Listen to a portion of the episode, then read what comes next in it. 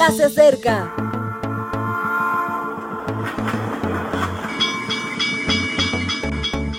Partimos ya.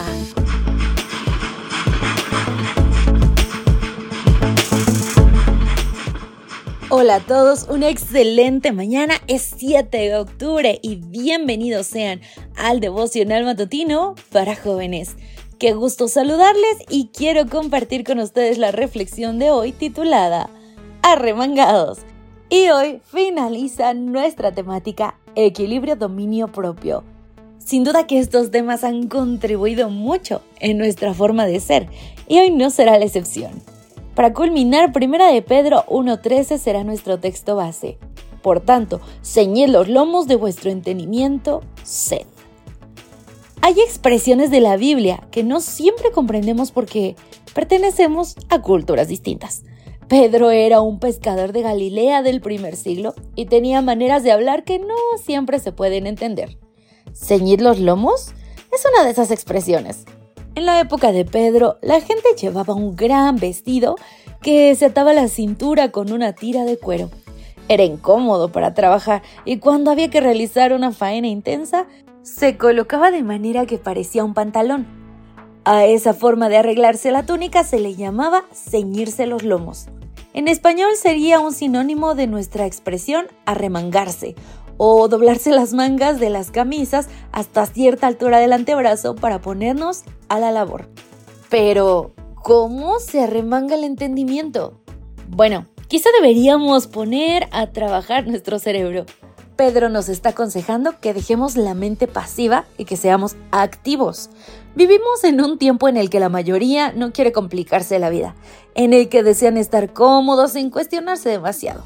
Sin embargo, en el momento de la historia en el que más debiéramos pensar por qué sucede lo que sucede, el momento en que dominio propio implique pensamiento propio. Incluso confirma Elena G. White, los hombres se transforman de acuerdo con aquello que contemplan. Si pensamientos y asuntos triviales ocupan la atención, el hombre será trivial. Si es tan negligente que lo logra más que una comprensión superficial de la verdad de Dios, no recibirá las ricas bendiciones que Dios quisiera conferirle. Es una ley de la inteligencia que ésta se empequeñezca o se ensanche en proporción a aquello con lo que se familiarice. Las facultades mentales se contraerán seguramente y perderán su capacidad para comprender los profundos significados de la palabra de Dios, a menos claro que sean puestas a la tarea de escudriñar la verdad vigorosa y persistentemente. Normalmente confundimos crítica con criterio. Pedro no nos está pidiendo que repasemos las vidas de los demás, que cuestionemos sus formas de proceder, que evaluemos lo malos que son ellos y lo bueno que somos nosotros.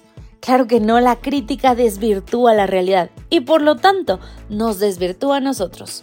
No, anhela que tengamos criterio, que pensemos con la cabeza, que contrastemos nuestros principios con la vida y procedamos de forma meditada. Añade a esa actitud criteriosa el concepto de ser sobrios, una actitud de criterio de un estilo de vida prudente y profundo. ¿Nos arremangaremos la mente hoy? Vamos a activar esas neuronas para pensar con criterio. Y bueno, algo así significa, por tanto, ceñir los lomos de vuestro entendimiento. Mi querido amigo, manos a la obra. Que Dios te bendiga y te cuide, que pases un feliz día y nos encontramos mañana. Maranata. Gracias por acompañarnos. Te recordamos que nos encontramos en redes sociales. Estamos en Facebook, Twitter e Instagram como Ministerio Evangelike. También puedes visitar nuestro sitio web www.evangelike.com. Te esperamos mañana.